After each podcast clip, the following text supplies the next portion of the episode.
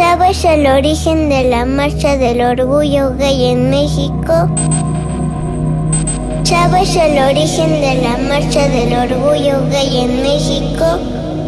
Mujeriega.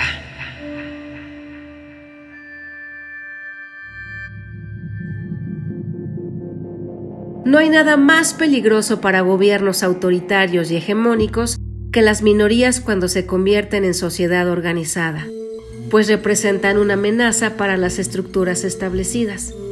El contexto político de América Latina en los 60s y 70s no era el mejor, pues las dictaduras estaban en su máximo esplendor, como en Argentina, Chile o Paraguay. Pero México no era la excepción, pues el Partido Revolucionario Institucional era el partido político hegemónico que concentró el poder por 70 años.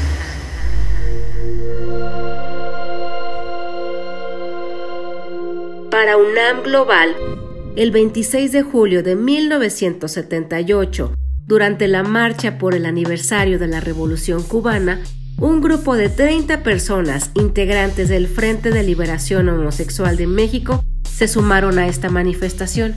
A este suceso se le considera como la primera marcha del orgullo gay de México.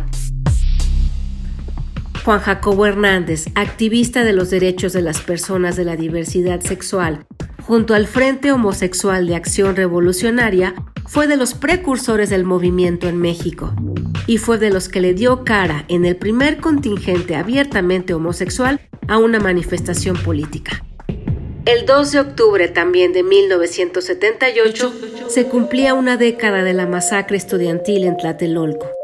Y en la marcha de conmemoración también se formaron colectivos de la diversidad sexogenérica. De ahí deriva la coordinación de la primera marcha del orgullo homosexual, y al año siguiente, en junio de 1979, se realizó otra manifestación a favor de los derechos de la comunidad gay, donde se exigía la libre expresión sexual y se condenaba la represión social y policíaca. Para Javier Lizárraga, fundador de Lambda, otro grupo pionero en la historia de la liberación homosexual y profesor investigador del Instituto Nacional de Antropología e Historia, abrir el horizonte para vivir con dignidad el siento, soy, el deseo y el amor significaba ser una persona perseguida y juzgada. Mujeriega. Hola, mi nombre es Santiago, tengo 19 años y soy un chico trans. Todo este proceso que viví para poder reconocerme como trans empezó desde preparatoria. Fue cuando yo empecé a dudar de mí mismo, de qué era lo que en realidad me gustaba, por qué me sentía así. Y fue hasta que yo busqué testimonios de personas como yo, de personas trans, que se sentían igual que yo. Poco a poco las piezas de rompecabezas empezaron a encajar y ahí fue cuando finalmente di con mi verdadero yo, un hombre trans. Esto significó una lucha de años con mi mamá, con mi familia, porque a pesar de que yo amo mi familia, sé que lo primero es mi felicidad, así que sí o sí yo tenía que ser libre. A mi mamá le costó mucho trabajo aceptarme, fue un golpe muy duro para ella, ya que el día que yo salí del closet ella estaba viviendo su divorcio. Sonará algo rudo, pero algo dentro de mí me dijo, sí o sí tienes que decirle hoy. Entonces me agarré de valor, le conté y no supo cómo responder. Pero puedo decir que al día de hoy mi mamá es mi fan número uno.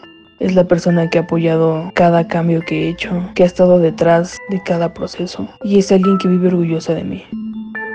Aquí puedo decirles que el amor de un padre es enorme. Mi mamá es la muestra de eso. Tengo una novia que actualmente se identifica como género fluido, es pansexual y quisiera hablar de ella porque ella también ha sido parte de este proceso. Cuando nos conocimos, ella se dio cuenta de que la disforia de género me tenía muy mal. Yo era alguien muy inseguro y también gracias a ella aumentó mi amor propio, mi seguridad. La persona que ella conoció ya no existe. Ahora está alguien mucho mejor. A ella le agradezco también por estar en cada parte del proceso, por apoyarme, por darme esos ánimos cuando nunca los tuve. Y hablo de ella porque actualmente vive en el closet. tenemos una relación muy complicada porque su mamá no lo comprende. Como es de la típica familia cristiana, pues no lo comprende. Tenemos las mismas ganas de estar juntos, pero sabemos que nuestra relación es y será difícil. Así que es cuestión de esperar y de ser fuerte. El mes del orgullo representa demasiado para mí.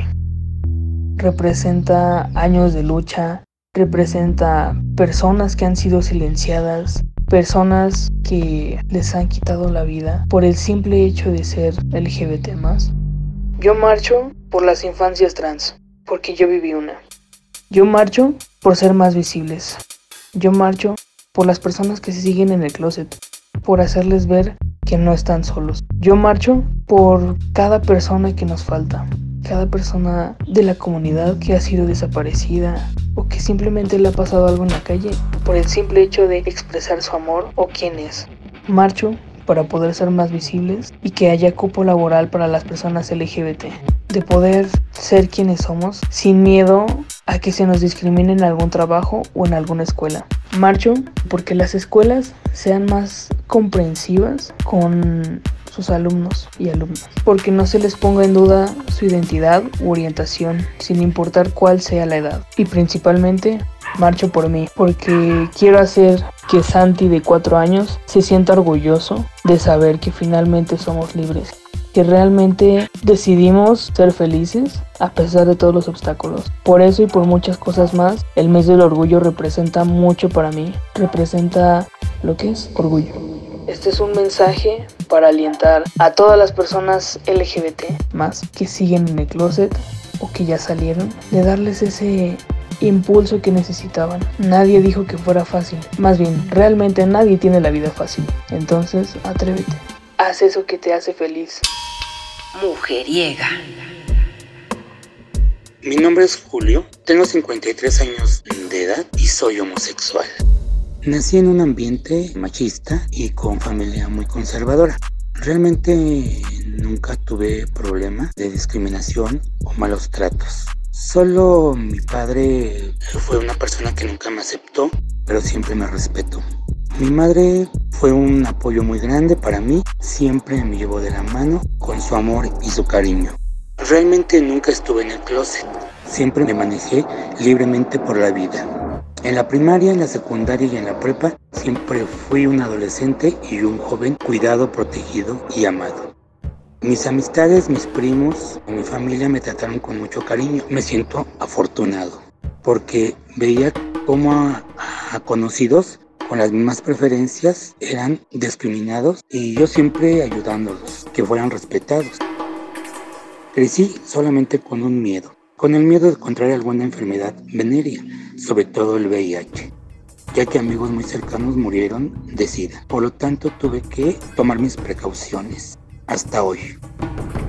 Mis relaciones sexuales fueron con muchísimo cuidado. Eh, tuve dos parejas en la vida con las que compartí parte de, y yo creo que no, a mejor no fue lo mejor, tampoco fue lo peor, y ahora estoy solo.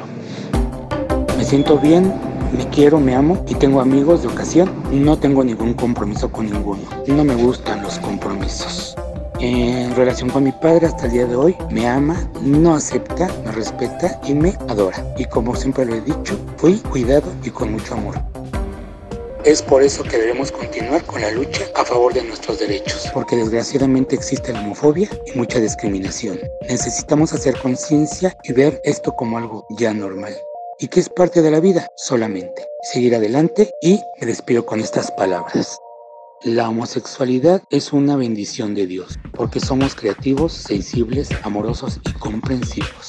Y Dios nos ama. Dios ama a todos, hasta ti que me estás juzgando. Gracias. Todo lo aprendido se puede desaprender. Y la manera en que vivimos el orgullo gay también. Yo soy mujeriega. Mujeriega, la voz de las voces feministas.